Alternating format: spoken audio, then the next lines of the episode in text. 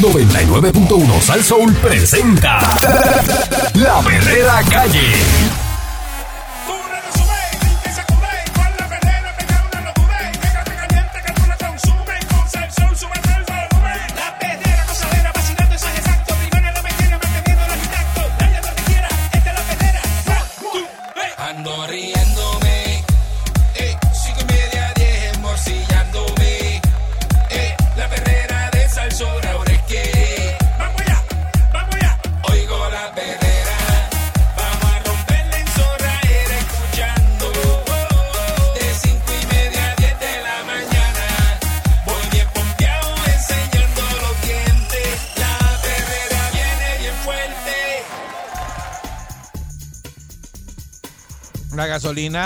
¿Cómo? Ajá. Está la perrera de Salsoul. Sí, mijo, buenos días, sí. Gasolina. Asegúrese, asegúrese de poner la alarma AM. AM, no PM, ¿ok? Ah, Mónica está. Vamos a hacer aquí un paréntesis. Consejo random Mónica de- de Pastrana, Mónica. ustedes pues eh, ve, eh, saben que llegó un poquito tarde hoy. Sí. A las siete y media de la mañana. Dos horas nada más. en dos horas nada más. Eh, ¿Qué fue lo que te ocurrió, Eso Mónica? es bobería. Me cogí un nap ayer. Como se Oye, dice en inglés. escuchen esto. Como se dice en inglés, that's a bobery. That's a bobbery. Me cogí un nap ayer Ujú. y me quería levantar. a Un las- nap es que, eh, ¿verdad? Una Un- siesta. Una siesta, un corto tiempo para Sí, descansar. Cortito, una cortito. siesta Durante el y día. me quería levantar eh, por la tarde a las 4 y 40. Pues le puse 4 y 40 PM Ujú. Y te levantaste sin ningún problema. y me levanté tranquila. Súper. Y entonces, pa por la mañana lo dejé en thumbs PM. Up. Thumbs up.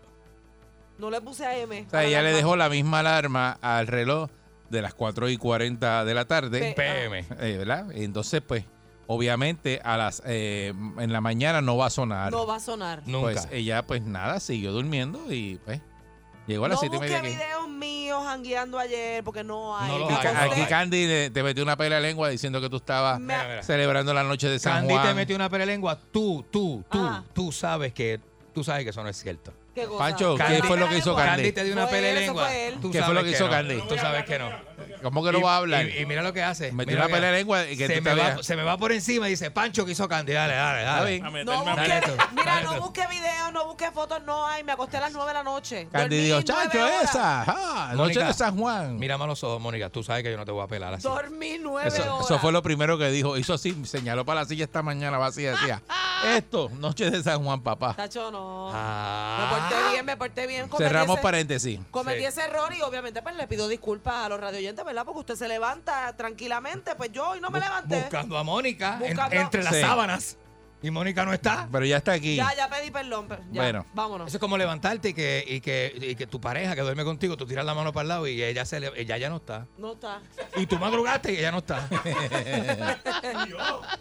La gasolina eh, se suma a los productos que están aumentando.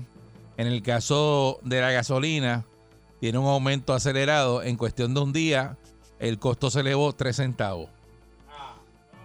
El presidente de la Asociación de Detallistas de Gasolina de Puerto Rico, Carlos Crespo, eh, dice que la gasolina subió ayer un centavo y hoy, hoy aumenta dos centavos adicionales. Dice que hace tiempo no veía un aumento del precio Sí, tan cara. del combustible tan rápido. Mm. El alza se debe a que los niveles de producción son bajos en comparación con un aumento a la demanda debido a la reactivación Mm. de sectores económicos tras la flexibilización del COVID-19. La semana pasada, proyecciones en medios de comunicación apuntaban a que el alza podría llegar en las bombas hasta 80 centavos por litro en la gasolina regular. ¡Ave Esa es la barata. La barata, loco. Los que tienen que echar premium. Vente Se- aquí. se fuñeron. Vente aquí. La guagua, la guagua empezó como por 30, 33, 34 pesos, ya va por 45. Sigue, sigue ahí. Ah. Insista. Mm. Eh, Puerto Rico utiliza como mercado de referencia para fijar sus precios de gasolina a Estados Unidos, eh, ¿verdad? Los consumidores ¿verdad? se quejan de que la gasolina sube inmediatamente, suben los precios en el mercado internacional, pero se tarda en bajar. Los precios en bomba cuando esos mismos mercados ven la baja. Dice que las, las proyecciones son el alza para el verano. El récord del precio de la gasolina en Puerto Rico fue en el 2011 cuando en la bomba se pagó a un dólar la gasolina regular. El 2011, papá. Este y Yo- pues dice cuando pasó la explosión ahora de Monacillo, El DACO se lanzó a la calle a impresionar los márgenes de ganancia de la gasolinera ante la súbita demanda de, de gasolina. Yo tenía un 4x4 eh, de 6 cilindros, se llenaba con 80 dólares en el 2011. Por eso sí, porque estaba bien, eh, bien cara este, la, la gasolina. Mm. Y, y sigue subiendo, pero entonces eh, eh, eso de que sube afuera y de momento, o sea, eso lo están anunciando Mm. de que la gasolina subió allá. Y entonces rápido aquí, la que está en el tanque ahí del garaje de gasolina, te La suben los tres chavos. La suben. Y entonces cuando tú vas y le dices a ellos, mira, bajó la gasolina. ¿Verdad? Entonces te dice, ah, no, es que eso yo la pagué cara, la que está en el tanque. Hay que esperar que venga, el la nueva. A conveniencia bien duro. Pero Esa entonces parte eso es- todavía yo no la entiendo. Pero eso es legal. Sí, bueno, Pero es que no la entiendo esa parte. yo no sé si es legal, pero nadie se ha denunciado por eso. ¿Me entiendes? Porque la, gaso- la gasolina, si, si ahora mismo anunciaron esta mañana que subió en el mercado internacional, la que tiene el tanque de gasolina que tú compraste a otro precio, Ajá. ¿por qué la sube? No me hagas eso. Exacto, está ganando doble. Pero No cuando, doble, hay, pero cuando hay que lo que bajarla, sube. Más, más, exacto. lo cuando hay que sube. Bajarla, hay que esperarle otro cargamento porque el que está ahí está, Ya eh, costó lo que costó. costó más caro y te la tengo que vender a ese precio. Qué lindo, ¿ah? Qué bonito. Digo que clavan a uno. Que la, gaso- la- la gasolina, y- y a veces, Coraje. bueno, a veces uno no Están para clavar, no están para ayudar, están para clavar. no mira lo, lo que está echando, ¿verdad? Y uno echa por, porque tiene que echarle. Y, y- Si uno no mira el precio, tú dices, mira, tú sabes, yo, bueno, hay garaje y hay garaje, por tu casa están carísimos. Sí, esos son Eh, carísimos. eh, aquí, por lo menos, eh, yo, yo espero llegar a esta área y, y echo acá. Chacho, y los de Isla Verde, los, los, ¿Cómo? los de Isla Verde, ahí no se puede echar gasolina. No, eso está prohibitivo.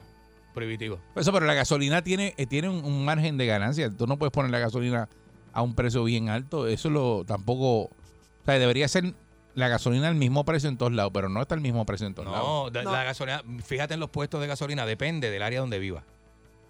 El precio de la gasolina. Sí, porque en Manatí, yo que fui los otros días, este aproveché y eché gasolina. Digo, pff, en lo que viraba para San Juan ya. Vamos a hacer una encuesta ahora a ver de- de- dónde es lo más caro que usted ha visto y lo más barato. No me diga marca de gasolina. Por favor. No me diga marca de gasolina. Me dice, mira un garaje en, en el pueblo de Arecibo. Yo la eché ayer a ¿Me puede decir? 88.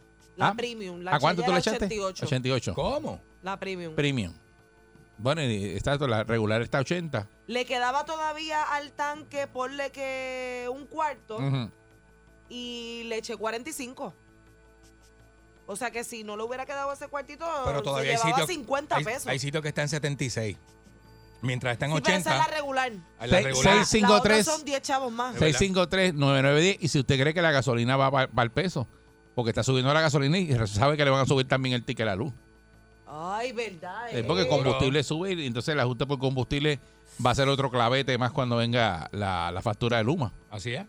Tú sabes. Entonces le van a echar la culpa a Luma. Caluma. Papá. Buen, buen día, Perrera. Buenos días, muchachos. Buenos días, Edwin de la calle. Saludos. Buen día. Mira, papá, yo yo echo gasolina todos los días, premium. Diablo. La guagua mía se lleva 70 diarios. Yo estoy en 60. la- Los 70, Sí, yo- 70, ¿verdad? Sí, pero es premium, yo lo echo premium. Eh, pues te puedo decir, Eric, en Carolina, después del Colegio 100 hay un puesto que la tiene a 85, la premium. Son los puestos que buceo, como ando en la calle todo el tiempo, pues Ajá. más o menos sé lo que me lo que me da la guagua y los buceo, ya los, la- los busco la más económica.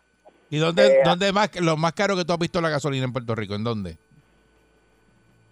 Wow. Eh, Mano, es que en verdad, acá, de los sitios baratos te puedo decir porque los buceo, pero pero así acordarme de los Por eso, caros, no. porque, porque hay sitios que son bien caros la, gasolina. hay, eh, donde dijo Mónica y la verde, eso está intocable, eso no, No. se puede mirar. Olvídate Pero, de eso. Por ejemplo, en, en Toa Alta hay unos puestos que también tienen la gasolina esto bastante económica. En ese que te dije de Carolina, en Camuy hay uno que también es económico. O sea, yo los buceo más o menos. Pero así, así de caro no, no te sé decir. Tú Ya, pero tú tienes la ventaja que tú caminas la isla y puedes, 70 pesos. puedes buscar, ¿verdad? O- Diferentes Exacto, sitios lo- para lo- echarle.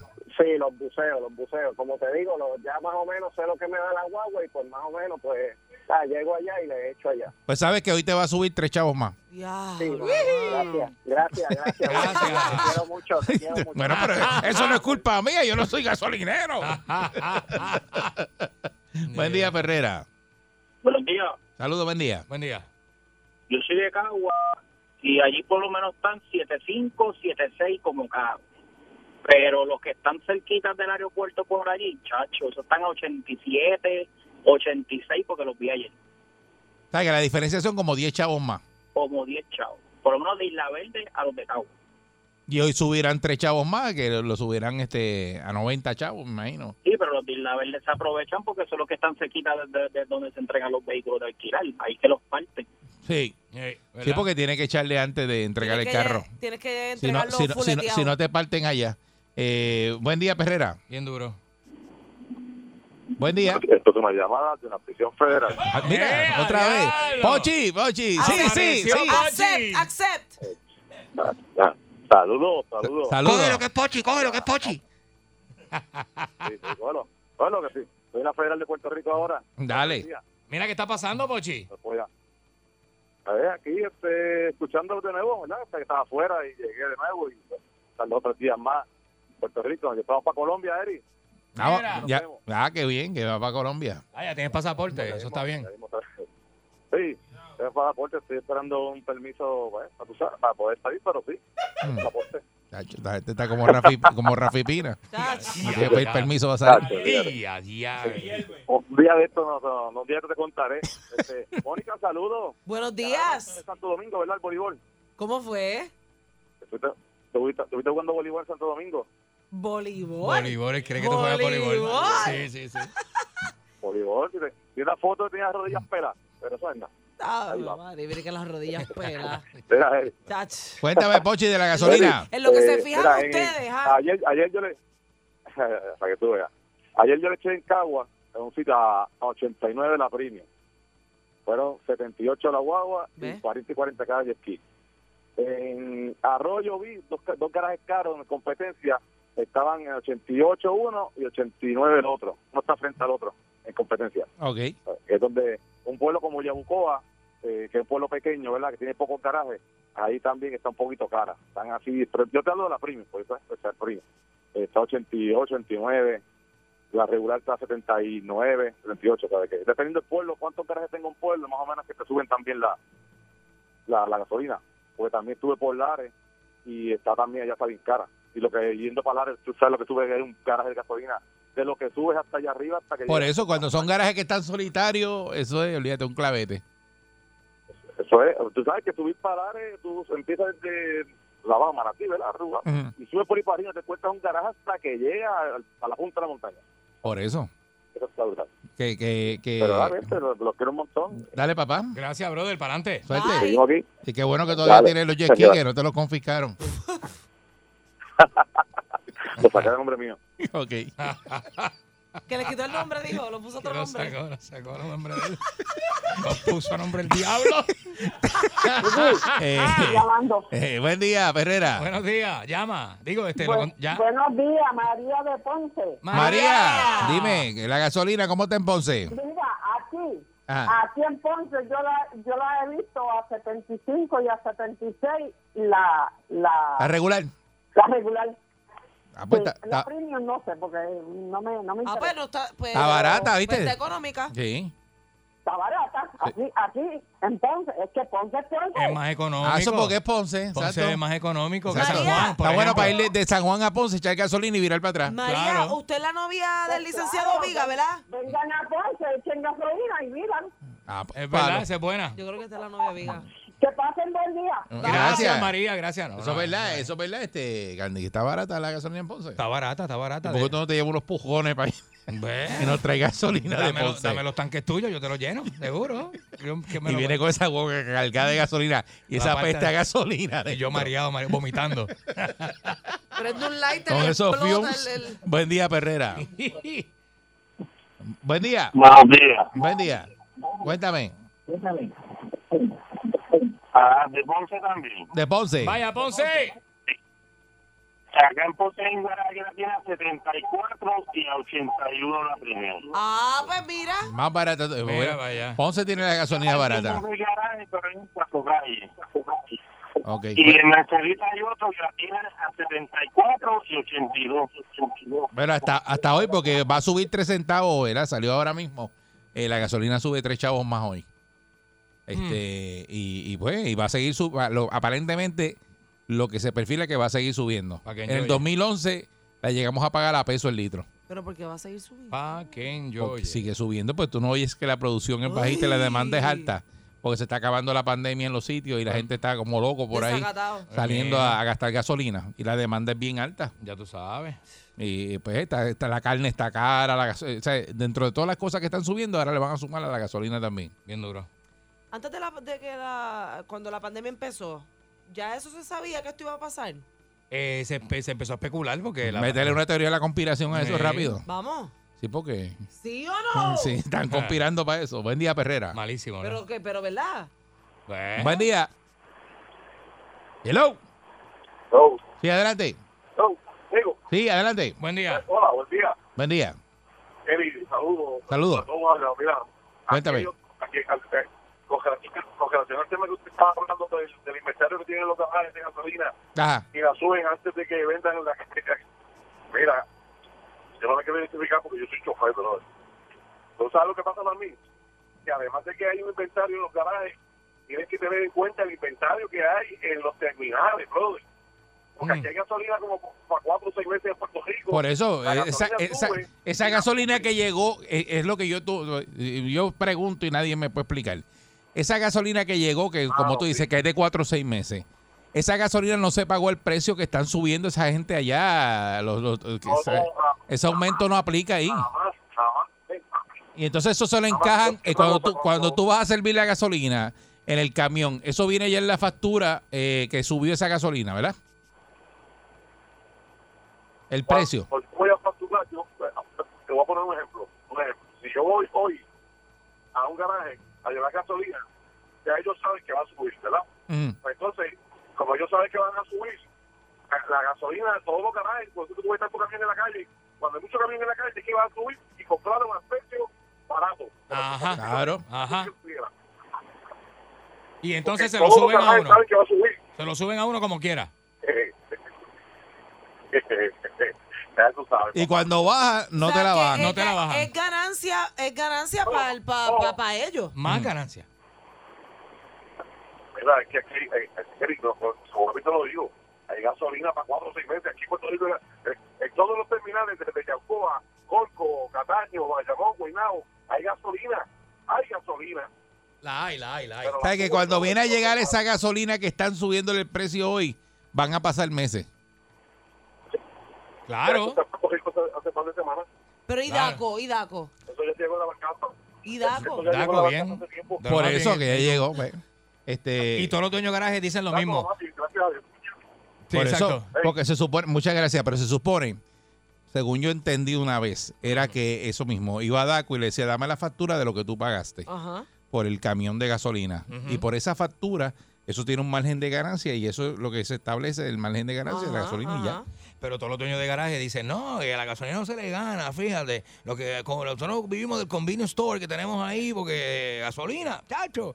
Eso no. Sí, pero eso que, es lo que eh, siempre dicen. Pero fíjate lo que dice él, que hay gasolina para cuatro o, O seis meses. Que sabrá Dios si esa gasolina de 4 o 6 meses la compraron todavía más barata. ¿Sí o no? Sí, Y la siguió no. subiendo sobre precio Y la de que, sigue- de que la gasolina no se pagó así de cara. Pero es que eso, por eso yo, te- yo pregunto ahorita que si eso era legal y que dónde está DACO, porque el consumidor es el que se ve completamente afectado. Nos clavan y nos clavan y pues... y- A ti. Y, A y- ti, al diablo. bueno, pues yo pago las cosas, yo no me las puedo robar como tú. Por eso es que a ti no te clavan. Si yo quisiera robarme la gasolina, con, todo- con toda, con toda honestidad. Está la perrera.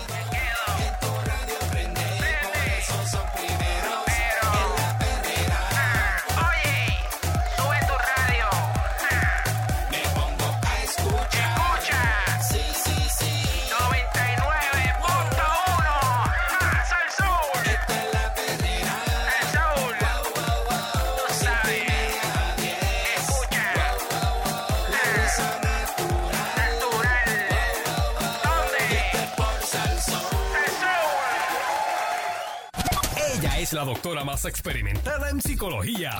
Hacer, aguántalo ahí. Yo soy una experta en psicología, sociología, radiología, salserología, yautía, sandía, su tía y la mía. En conclusión, hay que medicarlos, caballero.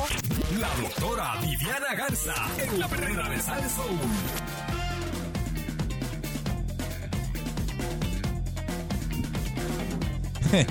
Aquí llegó la- Ay, Dios mío, yo no sé si. Bueno. Honestamente, yo me arriesgo. Yo hago unas cosas aquí en, Vamos a en ver este qué pasa. programa. Vamos a ver qué pasa. Me voy a arriesgar y voy a, a presentarle a ustedes a la doctora Viviana Garza, que no sé ni cómo llegó, Ajá. ni cómo está. Yo la veo este mal, pero nada. Ay, Dios mío. Lo que señor. pase hoy, eh, bajo la responsabilidad de ella, se lo dije. Eh, usted no quiere salir, no salga, qué sé yo. Y ella me dice, no, no, No, que yo voy, que voy para encima, que, que Bueno, como quiera. Que Laura Bozo le pusieron una, el nombre de una calle en Miami y yo tengo que salir porque Eh, este No, la- no, se llama doctora, Ah, doctora doctora Polo. Way. ah, eh, este, No, ¿verdad? no. que la, la, la doctora eh, Es mi amiga, doctora. Polo, ¿verdad? La doctora Polo fue la que le pusieron el A nombre la de la doctora calle. Polo fue que le pusieron la calle. ¿Y por qué Doctora, dije Laura Bozo? porque tienes a Laura en la mente, caballo. Y sal- salió haciendo otra cosa que la vi, entonces. La doctora Polo, Estoy aquí. saludos. Saludos. Buenos días. Doctora. Yo creo que es pertinente que antes de comenzar hagamos una oración por mí. Sí. Pídale perdón a la audiencia. Sí. A nombre de mi compañera y mi amiga, Ajá. Mónica La Pastrana, de Zacatá de Salsoul. Y a diablo. Mónica Pedimos- Pastrana. pedimos disculpas. Ajá. Yo pido disculpas por haber llegado con una enredadera en la moña, con una pierna partida porque tuve que ir al hospital. Y a diadre. Y pido perdón a nombre de Mónica, que no se pudo levantar en la mañana de hoy. Tiene unos problemas de almohada Mónica, terribles. Mónica trabaja con usted. Vamos a orar. En la oficina, en la oficina. Dios mío. Señor, Mira que se lo dije, no te vayas de noche de San Juan, Sí. no salgas. Es más, yo, Eso- yo voy a hacer una cosa. Yo eso es lo a más orar- gracioso. Yo voy a orar con usted. eso es lo más A gracioso. mitad de semana le da con beber. la noche de San Juan fue lo menos que le estaba pasando a ella. No la defienda. Tengo fotos. Ella se acostó a dormir temprano como buena trabajadora Mira, y no se pudo levantar. lo- los celulares de la gente tienen cámara. Sí. A ver ese último trolley. El que no brinque lo tiene. Es que no brinque, no brinque, no ¿Dónde brinque. están las mujeres solteras? ¿Dónde están las mujeres que dejaron al marido en su casa para venir acá a París bien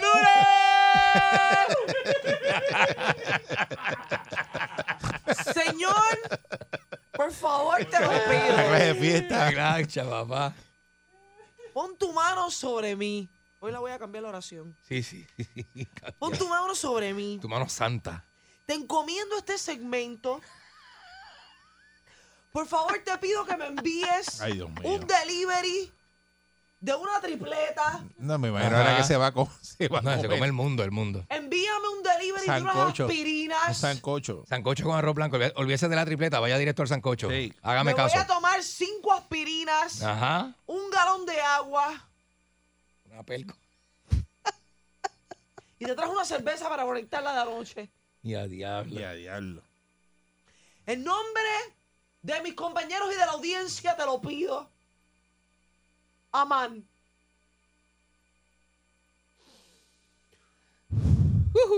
Continuamos. Ok, muy bien. Ahora, pero con un resople así me Día. Día. Papá. ¿A qué le, a qué le olió? Saoco de Cuando abro el tanque de la planta, el tanque de la planta de casa. sí, sí, a- así a, mismo. ¿verdad? a, a eso huele. Les Sí, voy a contar lo que me pasó anoche. Ay, María, oye. Anoche era la Super Moon Strawberry Moon. La vi esta mañana, está preciosa. Y yo andaba con las lunayacas de todas las regiones de Puerto Rico. La región, luna yaca, ¿verdad? Que región norte, región sur, región este y región oeste. En convención. Teníamos ritual de luna llena. Junto, obviamente, con la terapia, porque acabamos de salir del retrógrado de Mercurio, Oh, sí, es que verdad. tenía esas energías bien, bien activas. La gente estaba Eh. peleando, la gente estaba buscando trabajo. La gente en este retrógrado de Mercurio estaba mal. No, yo, yo leí un meme que decía, ya Mercurio retrógrado se acabó, ahora todo lo que haga es culpa Todo lo tuya. que pase es su culpa.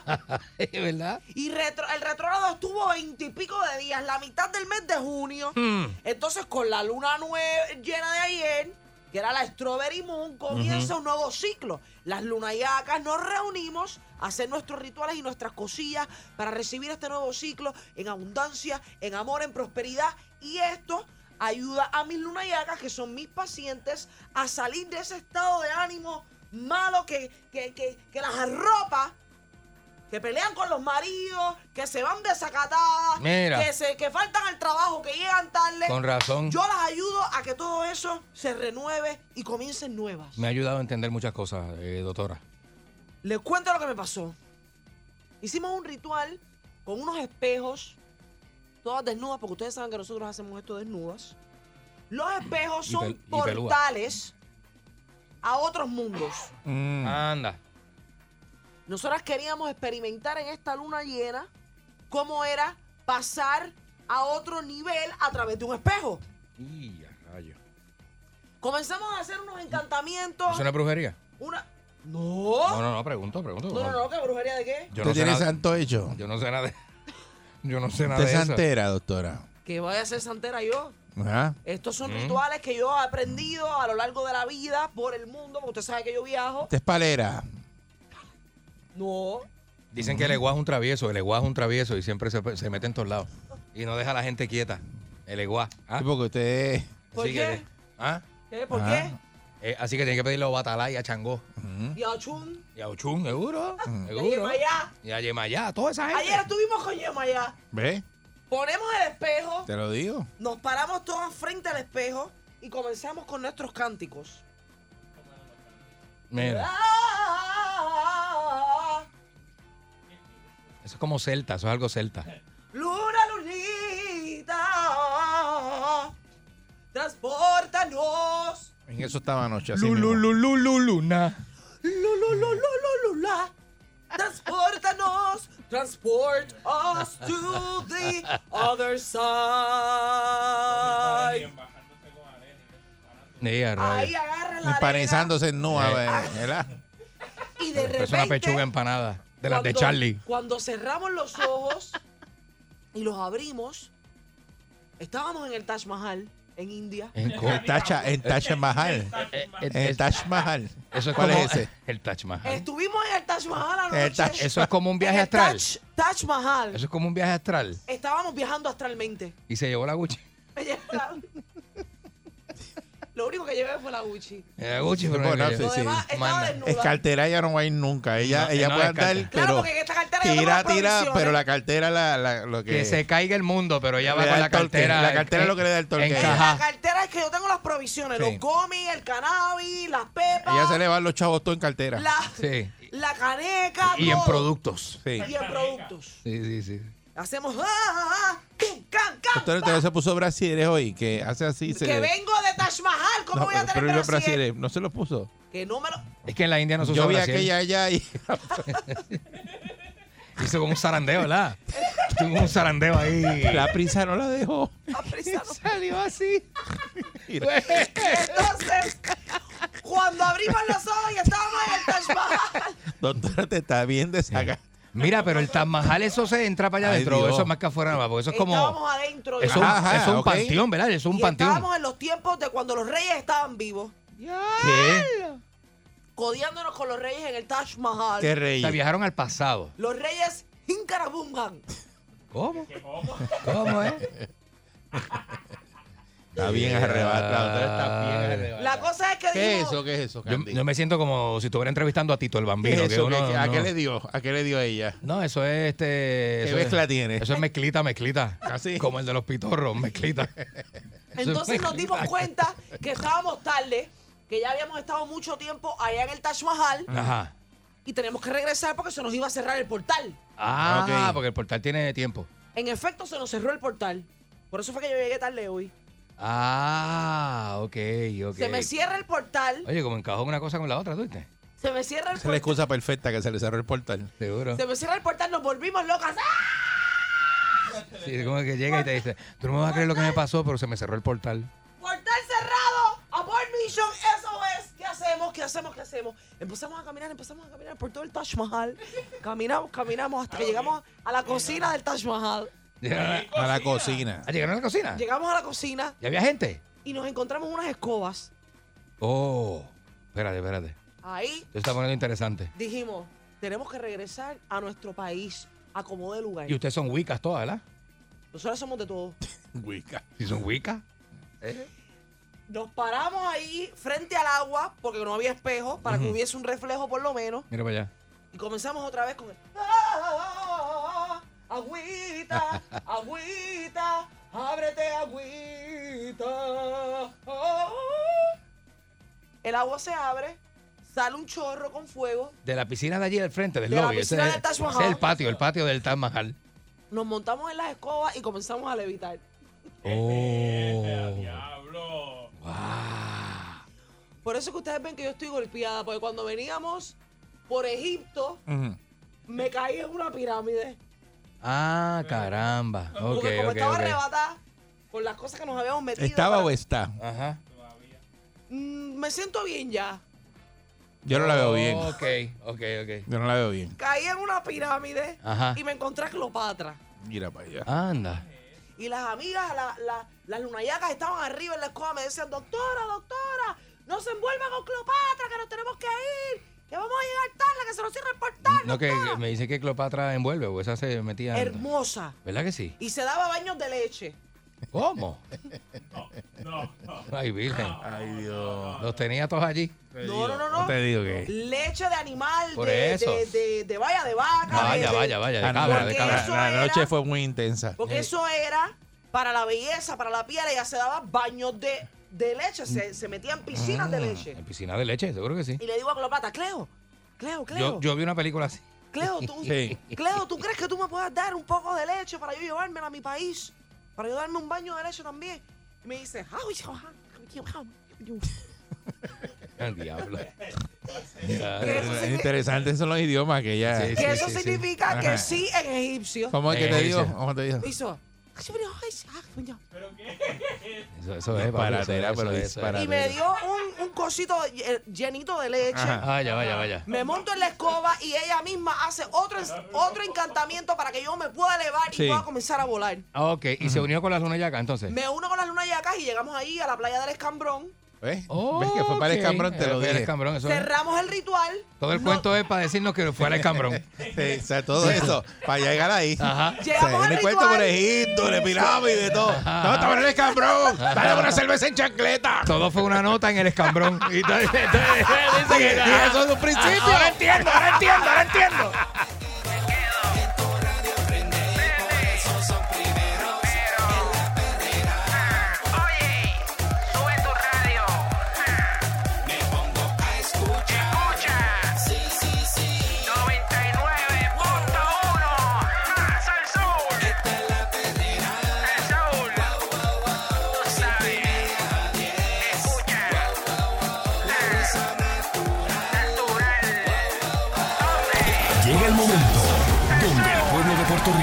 Se paraliza para escucharlo. Hablando sin miedo y sin pelos en la lengua. Analizando lo que está pasando en la calle con su vasta experiencia y controversia. Alejo Maldonado. Aquí, aquí llegó Alejo eh, Viste Maldonado. Él le trajo ahora, eh, ¿verdad? Un montón de. Esos son pastelillos de bistec, no son empanadillas. Eh, bueno, ¿por qué, Exacto, por qué no son empanadillas? No vamos a entrar a esa discusión. punto y se acabó. Eh, pastelillos. La masa es de pastelillo. Eso Ah, son masa de pastelillo, son ok. pastelillos de bistec con queso. gorda la masa. Este, La empanadilla es más gorda, ok. Los míos vinieron aparte, sin ajo, y es verdad, no tiene ajo, están espectaculares. Pero el que tiene Los ajo felicito. tampoco sabe mucho. O sea, y el bistec de mellao. No, bistec de el- mellao. El mío está de show porque, chacho, y el bistec de mellao. No, bueno. Buenísimo, comí- buenísimo. Yo me comí dos. ¿Dónde más? Sabemos que tú tienes unos problemas hoy bastante serios. Va a tener que ¿verdad? Este, bregar con esos asuntos, pero eh, están sabrosos, Alejo. Muchas gracias. Sí. gracias, Gracias, papá. Esperamos que los hayan disfrutado. Este, Excelente. No es una tripleta para quitar el Hanover, pero esos pastelillos que están en Hanover. están Tan grande. No, extra tan, grandes. bendito. Entonces son gigantescos, son pastelillos gigantescos. Cogió la plantilla más grande que viene. Sí, encebolladito, tienen su quesito adentro. Ah, María, papá. Masterchef, papá. Eso es Masterchef. de show. Son Muy bien, muy se dejan bueno. comer, se dejan comer. Sí, señor. Pero ya para, para de traer cosas para acá porque mira, Yo le digo que yo eh, contamos en la calle. Mira, Alejo Maldonado nos trajo una bandeja de, de, de, de empanadilla de bistec, o sea, y la gente no lo va a creer porque... Vamos a Una ver empanadilla, Eh, pastelillo. pastelillo, pastelillo, Vamos pastelillo. a ver qué nos traen los otros colaboradores. No, no, no, más nada, este Mónica. Que nos Porque traigan la que algo. come y no engorda es ella y Vamos a ver qué seguimos trae para Juan adelante. Carlos Viga el martes. Vamos a ver qué trae. Algo. Oye, como dicen en mi barrio, voy tapado. Voy por si tapao. ellos dicen que este que tiene la Por si culpa. acaso, por si Sí. acaso. No, chacho. Cuéntame, Alejo, ¿de Buenos qué días, venimos Alejo. hablando hoy? Bueno, buenos días. Miren, este. Vamos a hablar algo de que hay algo pendiente ahí en el, Mm. en el ambiente hace unos meses. Primero que nada, en mis tiempos, eh, yo fui a un montón de, de juicios en el Tribunal Superior. Este, juicios de asesinato, eh, casi todo. Y miren, cuando eh, ponían en calendario un caso de estos para verlo, al juez lo relevaban de, de otros tipos de, de trabajo que tuviera. Y tenían lectura de sentencia, la hacían en otra sala, este, y los casos que tenían los dejaban. Y los casos empezaban y terminaban. A mí me llama la atención que un caso ahora lo ven de chispito en chispito. Esta semana dos horas, la que viene cuatro horas, la otra dos horas, y alargan un procedimiento por meses. ¿Será por la cantidad de casos, Alejo, o la nueva generación lo hace de esa manera? Todo eso, todo tiene que ver con eso. Y pues este, eh, se desvanece el interés en el caso. Yo digo que los casos los ven ahora sería como, como un copular en, en un mes. Un besito hoy, el otro besito mañana, un pellizco el tercer día. Un- un- un ce- y al cuarto día. un CC hoy, Por eso, y al cuarto día me vas a morder. No, eso te toca en dos semanas todavía. Un cuarto Y- de pulgada por, por, por, por, por mes. Por eso, pues más o menos lo mismo. Este, o sea, retrasan algo que no deben retrasar. Eso le quita momentum al. Le quita, le quita el interés. Ya ustedes ven que ya, ya se- la gente no le importa porque la gente se cansan. Se cansan y, y se agotan. Es como una novela que te den medio capítulo a la semana. La gente rompe el televisor, los que le gustan las novelas. Pues el caso este ha tardado bastante y en una de las últimas vistas yo vi que eh, el abogado principal del caso, este, eso es otra cosa, vamos a aclararlo. Este, eh, hay reglas en los tribunales.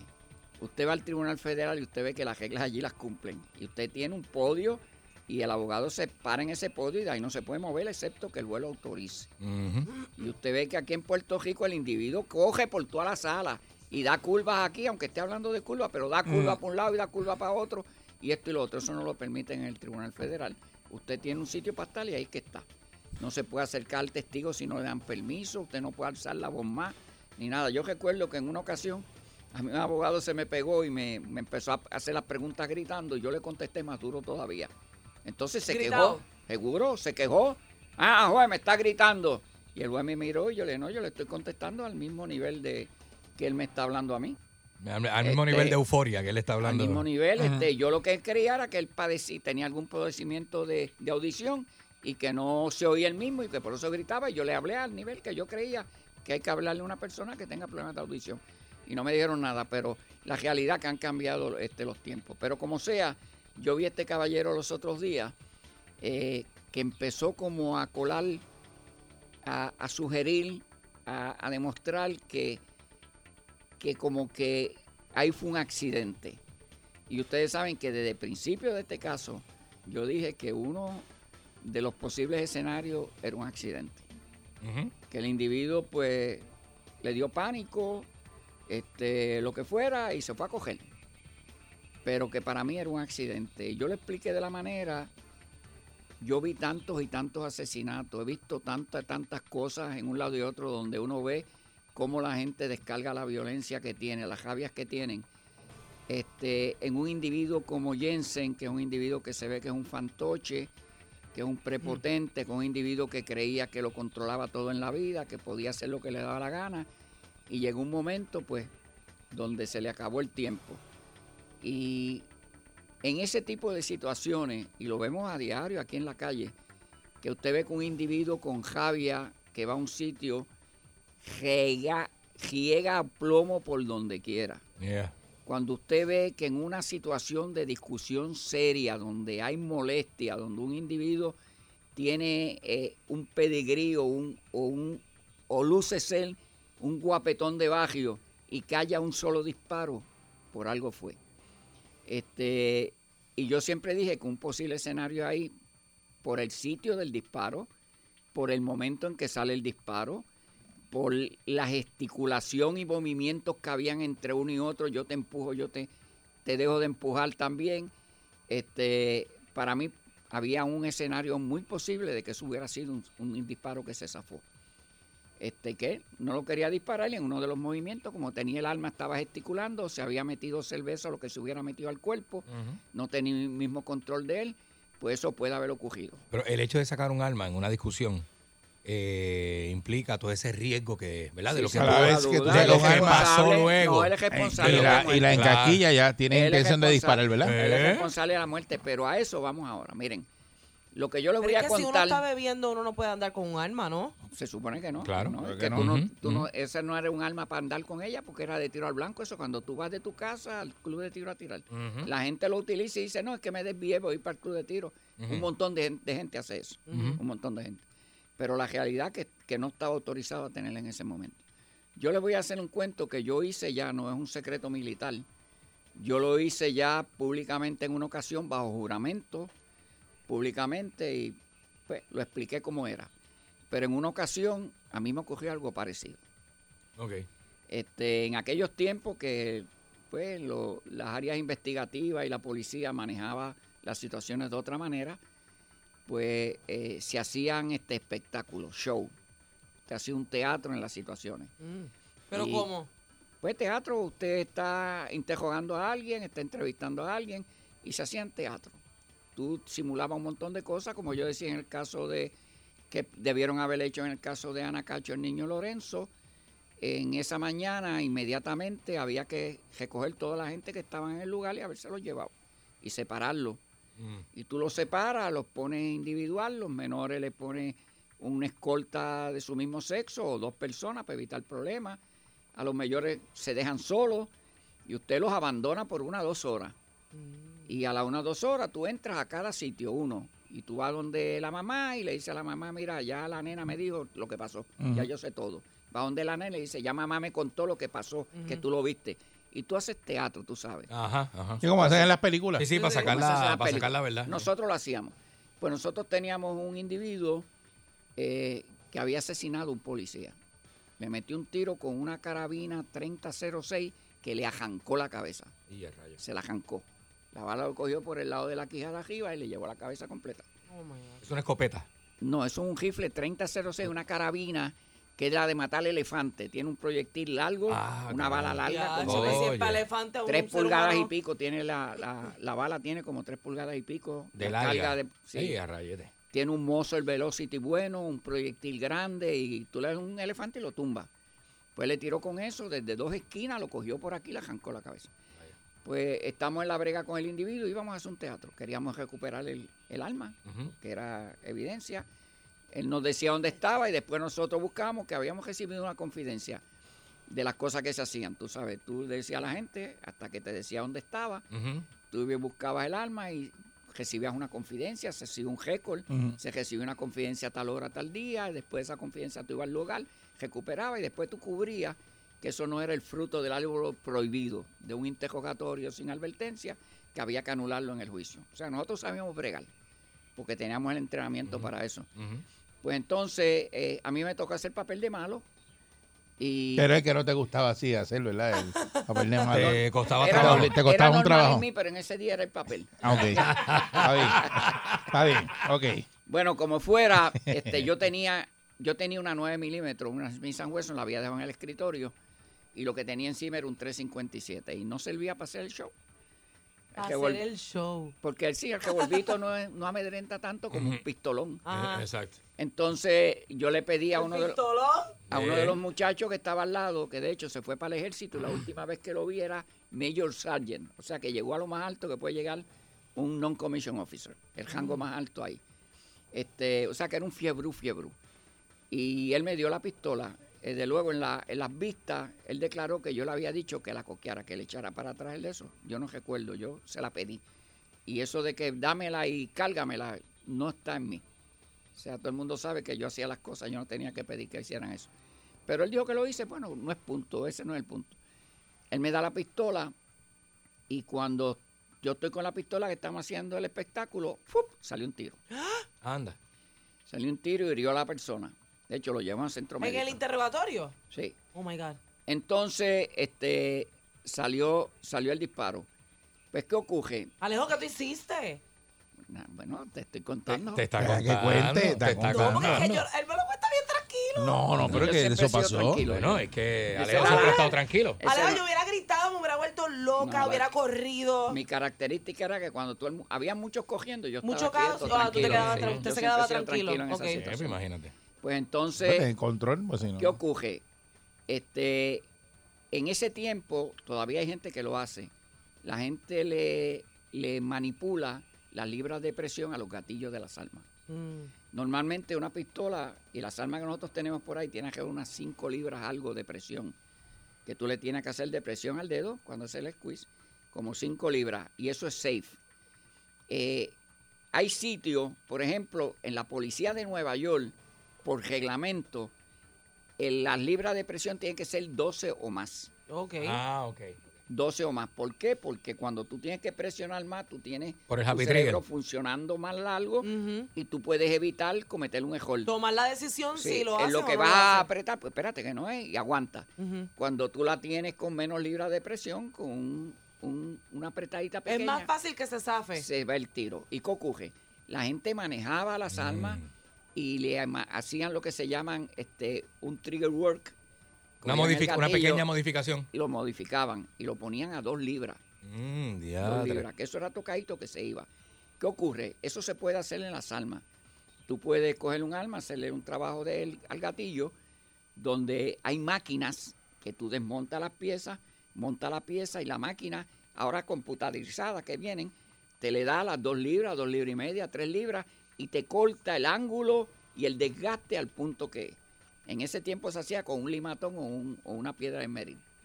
Y la gente desmontaba las armas, yo los veía, y tú lo ves, "Uh, ¿qué tú haces? No, estoy poniendo para que se dispare fácil, uh", bregando con la, con la, con la de ¿Y qué ocurre? Que ocurren un montón de accidentes. A veces, Ajá. en vez de dos libras, le puso un y cuarto. Una libre presión. Y en muchas ocasiones las armas se disparan solas. Que la gente dice, no, las armas no disparan solas, se disparan solas. Hay armas que se disparan solas. Y se lo puedo decir yo por experiencia. Entonces, ¿qué hace la gente? Hay personas que te venden los kits para tú ponerle de menos libras de presión. Eso no es un trabajo de eso, es una sustitución de piezas. Y tú compras un kit que viene para tres libras. Y tú vienes y le pones el, el aditamento, todas las piececitas que te dan esa libra de presión. Ok. Pues en este caso en particular, el muchacho era un fiebrú y parece que le había alterado el, la pistola, le había alterado el, el gatillo. Cuando él me la da en el movimiento del show, yo que yo recuerde, yo no le había puesto todavía el dedo en el gatillo cuando ¡pum! salió el tiro.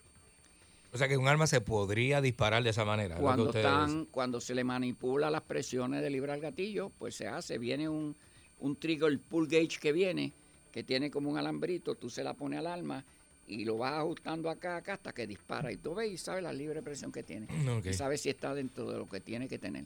Siempre más de 5. Cuando tú tienes un arma que se la mete en el bolsillo, por aquí, Mm. hay por ahí. hay gente que se ha dado tiro en la. En se la- los han Sí. dado en, en todo, los- en los en los- en los testículos, en órganos, las nalgas, testículos, en los muslos, donde quiera. Se han dado tiros. Pues es que tiene las armas con 5 libras, a lo mejor un poquito menos, y no es el, no es la, la, el- la presión apropiada para tú tenerlas encima, hay que tener una baqueta Ah. y es seguro. Pero para ponerlas aquí, pues 10, 12 libras de presión es lo más, lo más seguro. Pues en ese caso en particular, este, después que lo llevamos al centro médico, ahí se acaba la historia. Eso tendrían que ir a buscar la que ya ves qué pasó y escuchan el gesto. Este, pero como fuera, pues yo lo expliqué en una vista bajo juramento y lo dije. Este, en ese tiempo había gente que se quería limpiar con Alejo Maldonado y hubo gente que se las inventó. Pero yo dije, miren, si le teníamos rabia al individuo y queríamos hacerle daño, el área donde estaba era nuestra. Nosotros controlábamos el área, el momento, las circunstancias, los, los observadores, controlábamos todo. Pues lo hubiéramos hecho. Además, ese no era el sitio. Si se hubiera ido a hacer eso, se hubiera llevado a otro sitio. Este. Pero es la realidad. ¿Qué ocurre? Que pues tú demuestras un solo disparo. Si tuviera que hacer daño, más de un disparo lo hace porque tenía rabia. Pues este es el caso de Jensen.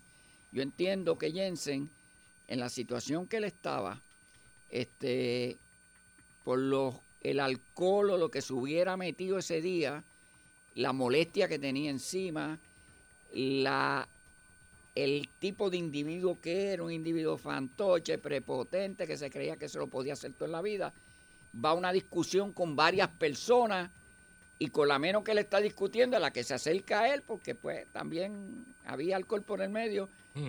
me voy a meter para allá y es la que coge un disparo. ¿Dónde lo coge? Lo coge a nivel del cuello. Que en el momento, si ustedes ven la mecánica de los movimientos, ustedes ven la mano donde está. Y ustedes ven que sí coincide con un disparo que se zafó y cogen el cuello. En esa situación, un tipo de individuo como ese, con el tipo de arma que tenía, en las circunstancias que estaban ocurriendo allí, allí hubiera salido más de un disparo. Y en vez de ello hubieran cogido tiro todo el mundo allí. Porque era el tipo de individuo. ¿Y qué es lo que él hace?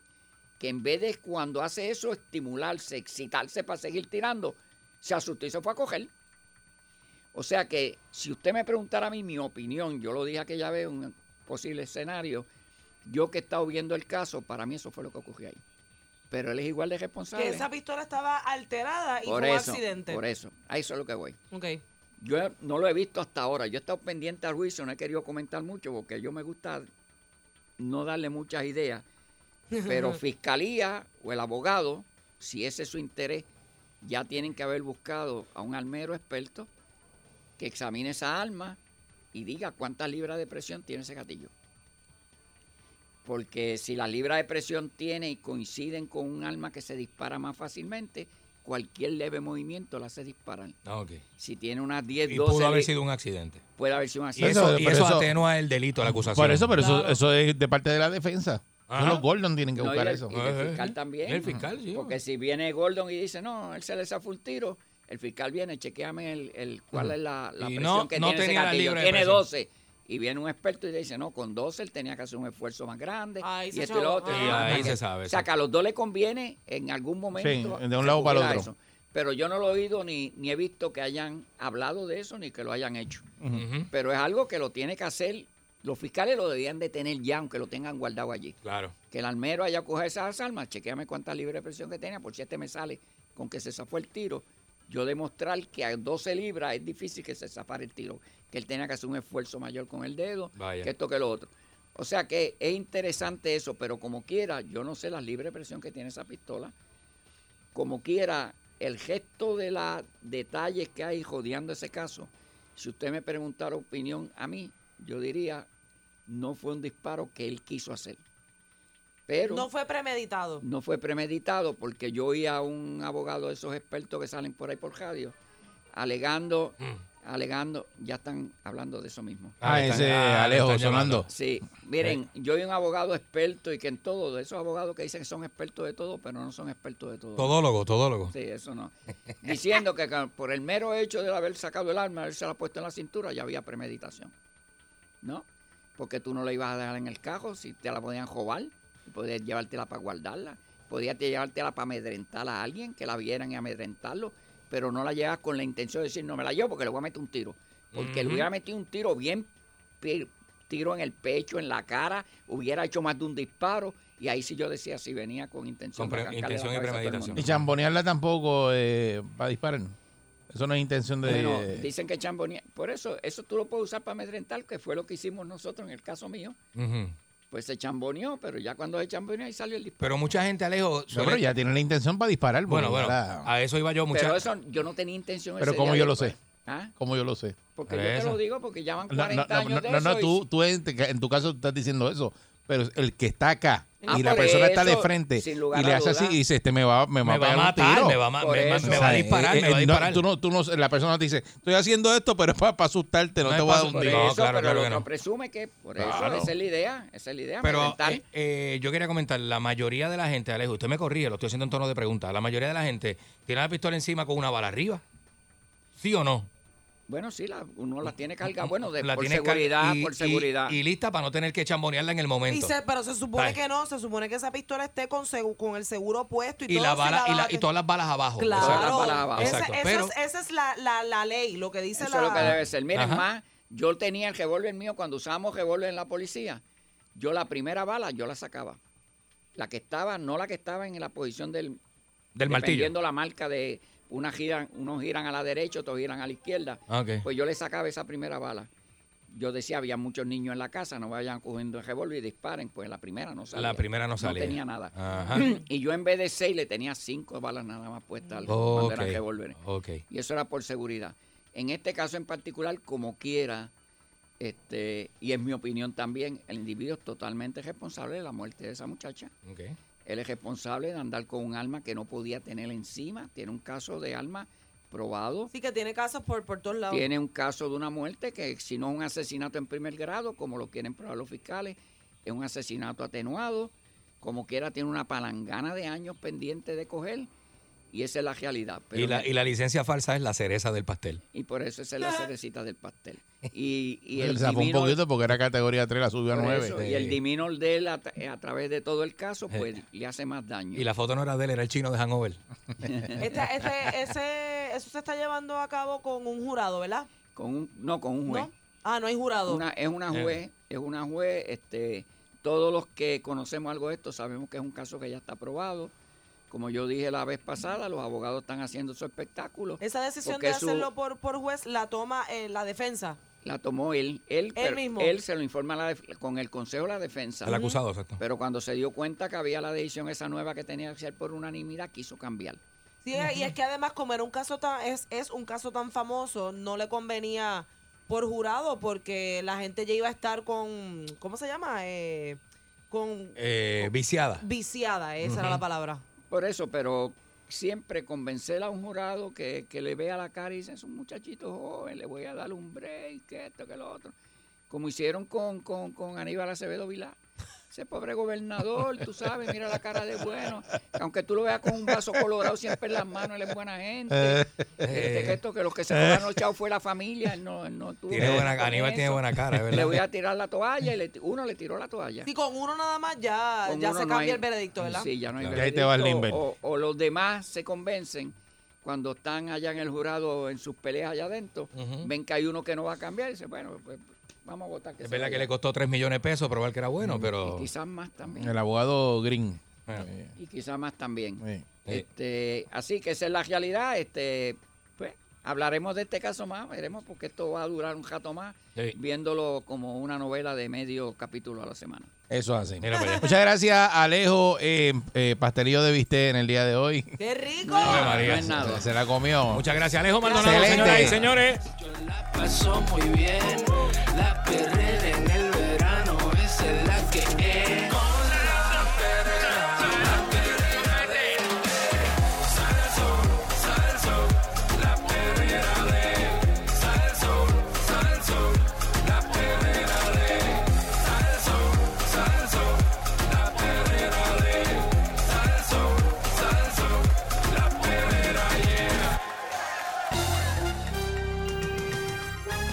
Aquí y ahora. Noticiero Última Nota. Desinformando la noticia de punta a punta con Enrique Ingrato. Aquí está Enrique, Enrique Ingrato. Buenos días, señoras y señores. Bienvenido a este segmento desinformativo con Enrique Ingrato a través de la primerísima de costa a costa. Brr, Se partió la tarima, señoras y señores. SAR 101 FM. A eso. Eh, eh, no, así dice este, así dice, así dice un amigo mío, eh, Juan Carlos de Salinas. que dice, "Brr, se partió la tarima. Así que saludo a, Se la tarima, Saludo a Juan, saludo a Juan que siempre está escuchando este, las mañanas y todo eso. Señoras y señores, ¿eh? El otro día comenté acerca de alguien, de un gran amigo de los medios, y me, me- enseguida me llamó. eh, felicito mucho por el alcance que tiene este show. Ay, este. pero eso, pero eso es la Eh, frase de, de, señor de- este, de Guillo Drawing. esa, Se eh, se partió la tarima es del señor Guillo Droin, aunque no esté registrado. Todo el mundo en la Esa es radio la frase sabe que es del señor Guillo Droin, ¿eh? Sí. Que te decía... eh, ¿Tú te crees locutor? ¿Tú te crees locutor, eh? Tú eres un mo. se aprende, ¿eh? Se eh, eh, eh, eh, eh, eh, mire, uno no aprende con ñe, Eso, ñe, eso ñe. sí, no, con ñe, ñe, Uno no aprende aprender. con ñe, ñe, ñe, uno Eso tú aprende lo haces hoy día, se lo hace uno a uno de estos Ah, en los rápido. en los tribunales. Uh, se- Usted forman un los- show No, no. que la tienen con él. No, esto, no, sí. los millennials no los Los puede tratar changos, los así. changos. Sí, pues son La generación X. Y como le decían a uno de todo, papá. Ah, la generación X tenía que tener el Sí, cuero duro. seguro. Para someter. Y, y- y aguantar golpes. Usted Para le que- dice a un millennial. Usted le dice, usted coge un millennial por el cuello y lo pega a una pared y le dice, ¿tú te crees locutor? ¿Qué tú te crees? Le dice, le dice eso a un millennial. Y Chacho. no, no, tienes que pelear al puño o, o pelear en los tribunales. Las cosas se hacen bien, como tú dices. Las cosas se hacen bien o como tú dices. Ah, tú eres el que sabe. Dale. Tú eres el que sabe. Saludo a Tato, que Tato es maestro. Rossi. Los mentores de la Eso vida. es ¿eh? salía llorando. Le dice eso a Pancho, mentores, llorando. mira lo que me dijeron. Eh, eh. Mentores de la vida, ¿eh? De la primera, de la primera que, que viste, que vos hicieras, de la primera Así que vos era. hicieras. Te llamaba a capítulo y te decía, mire, vamos a hacer algo, vamos a hacer algo. Vamos a sacarte del grupo, ¿eh? No vengas más. y usted decía, ¿pero cómo? ¿Pero y qué pa-?" No, no, mire, mire, mire. Vamos a hacer algo. Quédese en su casa. Como usted piensa Sí. así, quédese en su casa y no vuelva para acá. Ajá. Ya, se acabó. Y no, y no va para el festival. ¿Y no qué? No vas a hacer tarima. Que no vas a hacer tarima. Te quedas aquí. Se queda aquí. Se Ah, queda aquí haciendo control. Ah, un día me dijeron, un día me dijeron, ¿sabes qué? Haz control y no va a abrir el micrófono. Un día me dijeron, ¿sabes qué? Estás llegando tarde al turno de la mañana, ¿viste? Ese fue, esto es real, esto es real. Esto pasó en, en esta emisora. Este, que no voy a mencionar ahora porque no quiero poner a nadie en tela de juicio, ¿verdad? Entonces me dijeron, la administración bien vieja de los 90. eh, me dijeron, ah, está llegando tarde el turno, ¿verdad? ¿Sabes qué? Me tiene que trabajar 24 de diciembre, tiene turno 25, tiene turno 31 Los de días- los diciembre. días que la llegaría. Tiene Que turno te lo primero de como enero. quiera, pero esa era la excusa. Y el Festival de Reyes en vivo me lo va a hacer hasta la noche. ¿para qué? Y yo le dije, ah, se lo agradezco tanto, ¿viste? Se lo agradezco tanto, pero no voy a poder venir, no voy a poder venir. ¿Viste? Buscate otro, loca. Buscate otro que, ¿sabes qué? ¿Sabes qué? Perdona que te suba el tono de la voz, pero es que estoy en el portón de salida. Y me fui. Y me fui. Se acabó el asunto. Se acabó el asunto. La concha de su hermana, loco. Mire qué brutas son las autoridades en este país, señoras y señores. Vamos con noticias. Mire que. Hijo de la gran. Mire que, mire, mire esto. Este policía busca a Héctor Luis Hernández León, un animal eh, que ha cometido abuso sexual y este, este, este animal, esta bestia, lo han sentenciado a 99 años de prisión. Pero ¿sabes qué? ¿Qué? Quedó en libertad condicional ¿Por el qué? hombre. Porque en un proceso judicial quedó en, no sé, que te lo explique un abogado. Dios cara. Porque yo estudié, viste, yo comencé a estudiar leyes en UCLA, pero pues me- la- el destino me llevó a la televisión, viste. ¿A cuál? Y no pude- a, Bustero. a la eh. televisión americana. Pero Enrique sí que y, te no y no pude No hay ni un solo no. video No, de no eso. terminé, viste, no terminé, no terminé. He estudiado muchas cosas, viste, estudié repostería, no terminé. Estudié, estudié mecánica de, de, de bote y no terminé. Ok, pero ¿qué sabe hacer de repostería? De hecho, hago un este pues, pudín de pan viejo. Creme brûlée. Creme brûlée y pudín con pasas de pan, de, pan duro. El pudín. Mira, el pan duro no lo bote. A usted se le pone el bollo duro, señora y señor. Eh, no lo bote. Que eso usted puede. para hacer budín? Eso es para hacer budín. O si tiene gallina de rejón, también comen pan. Las gallinas de rejón comen No, pan. para los pan con agua. para limpiar bueyes. Y para limpiar bueyes, pan con agua también, señoras y Eh, señores. para, para limpiar juez es pan sobado este dulce. Pan sobao dulce. Mire, este, el tema que traigo hoy es un tema extremo, así que quiero discutir con usted 653-9910. Hay una este, oportunidad de empleo recogiendo mangoes en el área de Sí. lo que es Hace eh, falta mano de obra. el área sur, Santa Isabel y todo eso. Y la tendencia de todos los mercados, los restaurantes y demás, ¿viste? Están subiendo el precio de por, hora para los empleados, ¿viste? Eh, ¿Ha visto los anuncios que han salido? ¿Ha visto la prensa? Mira. Eso quieto. Ah, mira, mira, mira, mira, tengo uno acá, tengo uno acá, le voy a enseñar en serio, en serio, ¿viste? En serio, tienes que verlo, ¿viste? Ajá. ¿Viste la tendencia? Que ahora están, eh, la mayoría Sí, de los sí. restaurantes están haciendo prensa y diciendo, buscamos empleados como vos. ¿Viste? Es bueno que pauten aquí también, Eh, que eh, aquí es la que- gente sí, eh, está buscando trabajo, escucha la perrera. Claro que sí, exhortamos a todos estos este, clientes buenos y clientes y bonitos, gente brillante, linda, inteligente, que paute con nosotros acá en el segmento de Enrique Ingrato. Pida el segmento de Enrique Ingrato, pídalo, pídalo. Llamame, decime, decime. Vení, vení, vení, vení, vení. este, este, la concha su hermana, vení, vení. Mire, eh, y le pregunto a usted, ¿usted retornaría a su trabajo? por lo- el, el, el rate actual, que son 7.25 la hora. Mucha gente ha subido a 8.25, 7.75, 8.50, 9 dólares. Es la tendencia, lo que están haciendo ahora. Mira, ya está de Para ver si 12.50 la 12 hora. Hasta de 12.50 y trabajo extranjero aquí. Me Sí, consta que hay una compañía sí. Que se estaba anunciando acá, ¿viste? Lo que la compañía se anunció Sí, aquí, ¿viste? sí. Buscando empleados a 18 dólares la hora para trabajar en, el- en Estados Unidos, ¿eh? Sí, un billete. También, también que no hay este, este, este, mucha excusa porque hay trabajo y ahora cuando se acaben los beneficios en septiembre, la gente tiene que moverse, mover ese trasero, esas nalgas tristes para, para poder este, eh, compensar un salario, ¿viste? Vas a tener que entrar a una compañía, weón, porque a menos que vendas Tupperware o te, te- te inventes un qué sé yo, te pongas a vender perico en tu barrio, ¿eh? Sí, porque este, hay que trabajar, ¿viste? Mira, por ejemplo, mira, lo- los empleados agrícolas no pierden el derecho, ¿verdad? El beneficio De desempleo. al programa de asistencia nutricional del PAN. Ah, la tarjeta de la Este, familia. Y además pueden generar ingresos de acuerdo al salario mínimo federal hasta un máximo de 40 horas semanales. Exactamente. que es un palo. Exactamente, no le quitan ese beneficio, que eso llena un carrito de compra y usted lleva otros tantos a su casa, este, ¿verdad?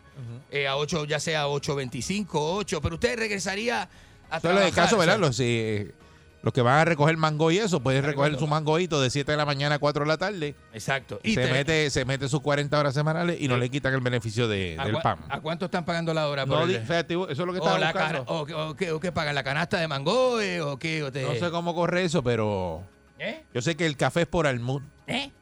Eh, y, el almud es que la, Una- la, la lata esa de café. la canasta esa, es como una lata. la concha de su hermana. Sí. Y, y los tomates también yo creo que era por cantidad también de... Los tomates, así, pero los tomates ya tienen los mexicanos. Ahí deja a los mexicanos con los tomates ahí tranquilos. Híjole, la concha de su hermana, güey. Eh, concha de güey. Pues, na- eh, eh, eh, usted regresaría, mire, ¿qué piensa usted del salario local? eh?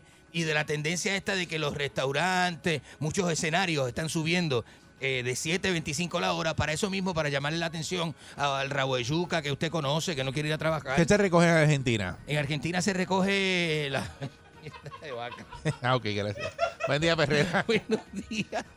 Buenos, Enriqueta. buenos días, la concha la de su concha hermana. de tu hermana. Ah, Adelante. Mira, ¿qué tú, qué tú terminaste de hacer? No, te, te, te bregaste con, con lancha, no lo terminaste, pero con dándole forma a los vibradores, eso terminaste. Está arreba- usted está bien arrebatado. Sí, Usted está bien arrebatado, ¿sabe? No, este, no se ponga así, este, métase menos, ¿Usted trabajo en menos. eso, Enrique? Métase un poquito menos. ¿Cómo es? ¿Usted trabajo en eso que dijo ese caballero ahí? No, este? no, no, no. ¿Qué Ah. va? ¿Qué va? No. No. ¿Con qué le daba forma? Vamos, vamos. Buen día, Perrera. Buen día, saludos. Estás loco. Buenos días. Adelante usted. ¿Qué piensa? Oiga. Vuelve, vuelve por 7.25 la hora. ¿Qué hace usted? Dígame. No, yo, yo no, yo no, yo tengo mi propio, ¿verdad? Yo hago mi trabajo por cuenta propia, pero mira esta triste historia y corta. Ajá. Viene este caballero donde mí que no consigue trabajo, que necesita, ¿verdad? Una oportunidad. Le doy la mano. Ajá. ¿A No cuánto? ¿A cuánto? nada. Diga cuánto paga para que la gente Oye. tenga idea. ¿Cuánto usted paga? Oye, olvídate de lo que yo pago. Eh. El negocio es acá. La cuestión es, es esto. Le doy la oportunidad. Es medio salvaje, lo logro mexicar. Venía a pie a trabajar. Ah, bendito. Llegaba media hora antes a trabajar. Ajá. La primera semana se compró un teléfono.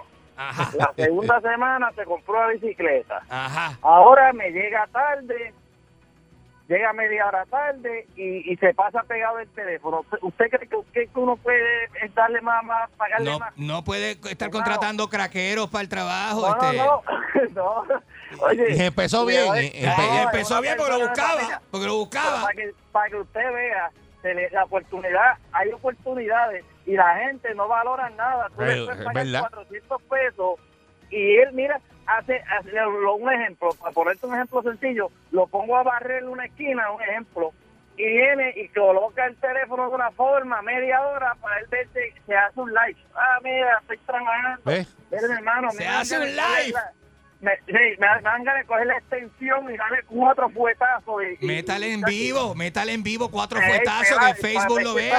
Es porque es que el teléfono no los deja trabajar. No los deja No, trabajar. deja sí. trabajar, entonces tú le dices algo. Ay, se decimos, fogonan. "Ah, me están hostigando. Sí. Mira, yo, yo lo voy a votar, lo voy a votar. Vote Bueno. eso, vote eso, que hay gente buena Eso, es- por ahí. eso es otro problema, el teléfono. Sí, La, gente está ahí, mira, todo el tiempo pegado. Y, y todo el tiempo pegado en el teléfono, maldito Y el teléfono, y el teléfono. y el teléfono. Y usted va, no, y usted va a oficinas que la gente Suelta el tiene, teléfono. Mire, la gente en horario laboral viendo una serie de Netflix. Sí. Eh, miren, en la- una agencia, una agencia que yo visitaba, había una recepcionista que veía las novelas todas, todas de 8 de la mañana hasta la hora de almuerzo. Y, y ¿Pero cuándo trabajaba? en la- ah, ella decía que tenía dos canales, tenía un ojo en la novela y otro en la computadora haciendo informes y haciendo cosas que le pedían. Mire la concha, la concha de su sucia hermana. Estaba, estaba viendo este. Estaba, estaba viendo la, la la- novela. el castillo de los sapos, la, la Sí, concha, la, concha de la reina, de, qué sé yo, los narcos, los, el sapo de los narcos, qué sé yo, esas porquerías. que Cartel de los sapos. El cartel de los de los de la concha de su hermana, qué sé yo, ¿viste? Qué El car- barbaridad. El cartel del popo, no sé, cualquier cosa, cualquier cosa viendo. Y gente que se entretiene con eso, ¿viste? Buen día, Perrera. Es calidad de gente, ¿sabes? Calidad de gente es lo que hay, es lo que hace falta. Calidad de gente. Calidad de Es gente es, lo que hace falta. Buen día, Perrera. Seguro, buenos días. Papito, buenos días.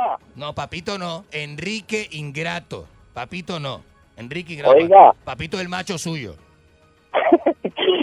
Salario mínimo no lo pueden subir desde 725 por lo menos a 12. Lo están 13 subiendo. Mira, bestia, hay compañías que ya están diciendo, mira, este, a, a todos esos animalitos que vayan a trabajar por 8.25, no 7.25, 8.25 la hora que le da para meterse marihuana. Sí, Eso da. no- En 8 horas. Hay unos combos en 40 pesos en los dispensarios. ¿Eso da? ¿O, o no? ¿O no? ¿Ah? Ah. La- la- la- Eso sí te lo sabes bien. Eh, ¿Usted Una sabe? ¿Eh? Sí, pero 8 horas riendo de ese, de ese árbol no es fácil. Arreguíndese de aquí usted, dale. ¿Cuánto pesa un mango? ¿Eh? ¿Cuánto pesa? Mire, tres mangos pueden pesar dos libras, vamos. Porque esos mangos son grandes. Los mangos de Santa Isabel son. Tienen la, No. Tienen la pepa fina y mucha mu- este, y, y- y- y mucha carne. Ese, ese mango, Ay, María. ese mango es Sí, bueno. mucha pulpa. Sí, mucha pulpa. La pulpa la tiene gorda Sí, sí. al- adelante, como a usted le gusta. Man- Eh, son mangos bien grandes. pulpo, abra la boca para que usted vea. Grandote. Métase el pulposo ese en la boca. maldito, maldito que sos. Bueno, la, la, la, me- la mejor, la mejor versión de Salsón. gracias, muchas gracias. Oye, lamboneando, Mucha- lamboneando tempranito. Muchas gracias. Oye, Este, eh, Raymond Totti, pon oído a esta llamada. Adelante. necesitamos gente para Santa Isabel para recoger piña, eh, cebolla, mangoe, necesitamos gente, hermano. La piña con guantes. Le, le pregunto, ¿la, ¿hay guantes para la piña? Espera, Enrique, Ajá. le envié algo con, con Panchito, se lo saboreó. Pancho no me ha dado nada. Pancho no me ha dado ni los buenos Si días. tú mandas algo para saborear, Pancho se queda con. Ah, eh, mire, si es de saborear, mándemelo con otra persona, no me lo mande con Pancho. Cuando, cuando lo termine me avisa para mandarle este. Pues, pues, le tengo le tengo un asunto, métase ese en el bolsillo de atrás. En, en- en lo que yo lo llamo. En lo que yo lo llamo. María. Maldito sucio. Le pasa a la gente este, no sé, no sé. Pues. Barcul, así no. Mira, a ver tú. Así no. Buen día, Perrera. Me hubiese quedado en casa. Buenos días. Aló, buen día. Buenos días, Colombia. Adelante. Saludos, Enrique, parcero. Saludos, Eric. Saludos, papá. Saludo a usted, mi respeto siempre, no quiero problema con usted. Tranquilo mío, usted sabe que en la fiestecita noche que hice de la despedida de San Juan, allí en Condado, Ajá. Los invitados estuvieron preguntando por usted. Ah, qué bien, qué bien. No pude ir ayer, viste. Tenía Mire, mi. Usted sabía que Enrique es tremendo bregando con las carnes, entonces preguntaban, ¿dónde está el ablandador de la carne venosa? Ah, de verdad. Ah, porque claro, claro. Y, y usted no apareció, este Ah, Enrique. Viste, Eh, un asado no es lo mismo sin un argentino frente a la barbacoa. ¿Vos sabés eso? De verdad. ¿Vos sabés eso? Pero lo que, ¿tú escuchó lo que dijo él? Sí, claro que sí. Este es el ablandador de la carne. De la carne con vena. Claro que sí. ¿Cuál es esa? Porque no todo es magro en la vida, no todo es magro. Este, Esa carne es bien dura. Barcul, pero eso es- sí, pero usted lo filetea. Usted nunca Ah, saca. pero explíqueme cómo usted ablanda eso, esas carnes. Usted le saca el nervio aparte, mire, mire, mire, mire, mire, mire. Usted, usted agarra, usted agarra el utensilio y eh, le saca el nervio aparte. Y lo que queda, usted lo machaca, Barcul. Machaque con el mismo cabo el cuchillo, usted lo carne, machaca. carne bien barata si tiene nervios. No, bueno, siempre hay nervio, ¿eh? Siempre hay un nerviecillo que se le puede colar a usted, ¿eh? Mastique el nervio. Ahora, ahora, ahora le pregunto yo a usted, cuando usted mastica el nervio, ¿viste? Que lo tiene bien masticado. Yo no mastico ¿viste? nervio. ¿Vos lo escupís o lo tragás? Yo no, ¿viste? yo, ¿Ah? yo no mastico ¿Ah? nervio. Le pregunto. ¿lo- Usted es el masticador no, de nervio. No, no, no, ¿lo Usted, escupí usted. o lo tragás? ¿viste? Usted, usted ¿Viste? que está no, trayendo no, avanza. No, no, no, no, dígame. ¿Lo escupís o lo tragás? loco? sándwich de bistec que cuando muerde ese bistec se trae el bistec completo. como un no se lo saca, lo saca. Es como una- Lo que se queda es el pan con la lechuga y el tomate. Es como una goma, es como masticar goma de borrar. Es boligoma, ¿viste? Boligoma. La concha de su hermana, mire, váyase para el carro.